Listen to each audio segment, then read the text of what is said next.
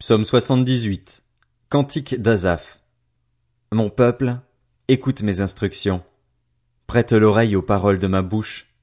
J'ouvre la bouche pour parler en parabole, j'annonce la sagesse du passé. Ce que nous avons entendu, ce que nous savons, ce que nos pères nous ont raconté, nous ne le cacherons pas à leurs enfants. Nous redirons à la génération future les louanges de l'Éternel, sa puissance et les merveilles qu'il a accomplies. Il a établi un témoignage en Jacob, il a mis une loi en Israël, et il a ordonné à nos ancêtres de l'enseigner à leurs enfants pour que la génération future, celle des enfants à naître, la connaisse, et que, devenus grands, ils en parlent à leurs enfants. Ainsi, ils mettraient leur confiance en Dieu, ils n'oublieraient pas la manière d'agir de Dieu et respecteraient ses commandements. Ainsi, ils ne seraient pas comme leurs ancêtres, une génération désobéissante et rebelle, une génération dont le cœur était inconstant et dont l'esprit n'était pas fidèle à Dieu. Les hommes d'Éphraïm, armés de leur arc, ont tourné le dos le jour du combat. Ils n'ont pas gardé l'alliance de Dieu, ils ont refusé de se conformer à sa loi. Ils ont oublié ses actes, les merveilles qu'il leur avait fait voir. Devant leurs ancêtres, il avait fait des miracles en Égypte, dans les campagnes de Tsoan. Il avait fendu la mer pour les faire passer, il avait dressé l'eau comme une muraille. Il les avait guidés le jour par la nuée, et toute la nuit par un feu éclatant. Il avait fendu des rochers dans le désert, et il leur avait donné à boire en abondance. Du rocher il avait fait jaillir des sources et couler de l'eau, comme des fleuves. Mais ils ont continué à pécher contre lui, à se révolter contre le Très-Haut dans le désert. Ils ont provoqué Dieu dans leur cœur en demandant de la nourriture à leur goût. Ils ont parlé contre Dieu. Ils ont dit, Dieu pourrait-il dresser une table dans le désert? Voici, il a frappé le rocher et l'eau a coulé, des torrents se sont déversés. Pourra-t-il aussi donner du pain ou fournir de la viande à son peuple? L'Éternel a entendu cela, et il a été irrité. Un feu s'est allumé contre Jacob, et la colère a éclaté contre Israël parce qu'ils n'ont pas cru en Dieu, parce qu'ils n'ont pas eu confiance dans son secours. Il a donné ses ordres aux nuages d'en haut, et il a ouvert les portes du ciel. Il a fait pleuvoir sur eux de la manne comme nourriture, il leur a donné le pain du ciel. Ils ont tous mangé ce pain des grands, il leur a envoyé de la nourriture à satiété.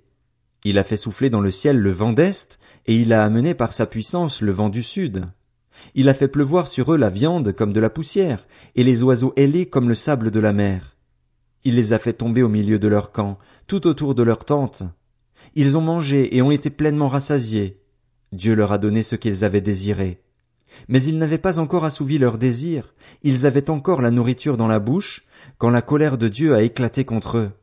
Il a fait mourir les plus vigoureux, il a abattu les jeunes hommes d'Israël. Malgré tout cela, ils ont continué à pécher et n'ont pas cru à ses merveilles. Il a mis un terme à leurs jours d'un seul souffle, à leurs années par une fin soudaine. Quand il les frappait de mort, ils le cherchaient, ils revenaient à Dieu, ils se tournaient vers lui. Ils se souvenaient que Dieu était leur rocher, que le Dieu très haut était celui qui les rachetait. Cependant, ils le trompaient de la bouche, ils lui mentaient de la langue. Leur cœur ne lui était pas fermement attaché et ils n'étaient pas fidèles à son alliance. Pourtant lui, dans sa compassion, il pardonne la faute et ne détruit pas, il retient souvent sa colère et ne s'abandonne pas à toute sa fureur. Il s'est souvenu qu'ils n'étaient que des créatures, un souffle qui s'en va et ne revient pas. Que de fois ils se sont révoltés contre lui dans le désert. Que de fois ils l'ont irrité dans les lieux arides. Ainsi, ils ont recommencé à provoquer Dieu, à attrister le Saint d'Israël. Ils ne se sont pas souvenus de sa puissance, du jour où il les avait délivrés de l'ennemi, des miracles qu'il avait accomplis en Égypte et de ses prodiges dans les campagnes de Tsoan. Il avait changé leur fleuve en sang, et ils n'avaient pu en boire l'eau. Il avait envoyé contre eux des mouches venimeuses qui les dévoraient et des grenouilles qui leur apportaient la dévastation. Il avait livré leur récolte aux criquets, le produit de leur travail aux sauterelles. Il avait détruit leurs vignes par la grêle et leurs sycomores par la gelée.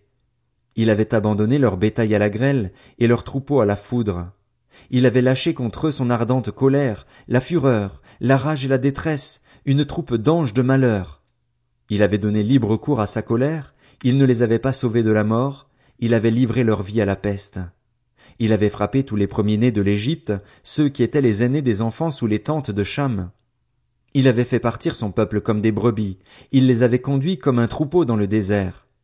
Il les avait guidés en toute sécurité, pour qu'ils soient sans crainte, et la mer avait recouvert leurs ennemis. Il les avait amenés sur son saint territoire, jusqu'à la montagne que sa main droite avait conquise. Il avait chassé des nations devant eux, leur avait distribué le pays en héritage et avait fait habiter les tribus d'Israël dans les tentes de ces peuples. Mais ils ont provoqué le Dieu très haut et se sont révoltés contre lui. Ils n'ont pas respecté ses instructions. Ils se sont éloignés et ont été infidèles comme leurs ancêtres. Ils se sont retournés comme un arc trompeur. Ils l'ont irrité par leur haut lieu. Ils ont excité sa jalousie par leurs idoles.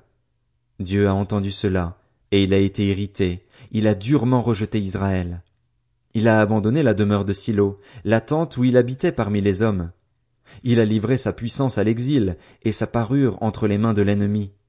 Il a livré son peuple à l'épée, il s'est irrité contre son héritage. Le feu a dévoré ses jeunes gens, et ses vierges n'ont plus été célébrées. Ses prêtres sont tombés par l'épée, et ses veuves n'ont pas pleuré leur mort. Le Seigneur s'est éveillé comme un homme qui a dormi, comme un héros ragaillardi par le vin. Il a frappé ses adversaires et les a fait reculer, il les a couverts d'une honte éternelle. Il a rejeté la tente de Joseph, il n'a pas choisi la tribu d'Éphraïm, mais il a choisi la tribu de Juda, le mont Sion qu'il aimait. Il y a construit son sanctuaire, solide comme les hauteurs, comme la terre qu'il a établie pour toujours. Il a choisi David, son serviteur, et l'a fait sortir des bergeries. Il l'a pris derrière les brebis qui allaitaient pour faire de lui le berger de Jacob, son peuple, d'Israël, son héritage. David les a dirigés avec un cœur intègre et les a guidés avec des mains habiles.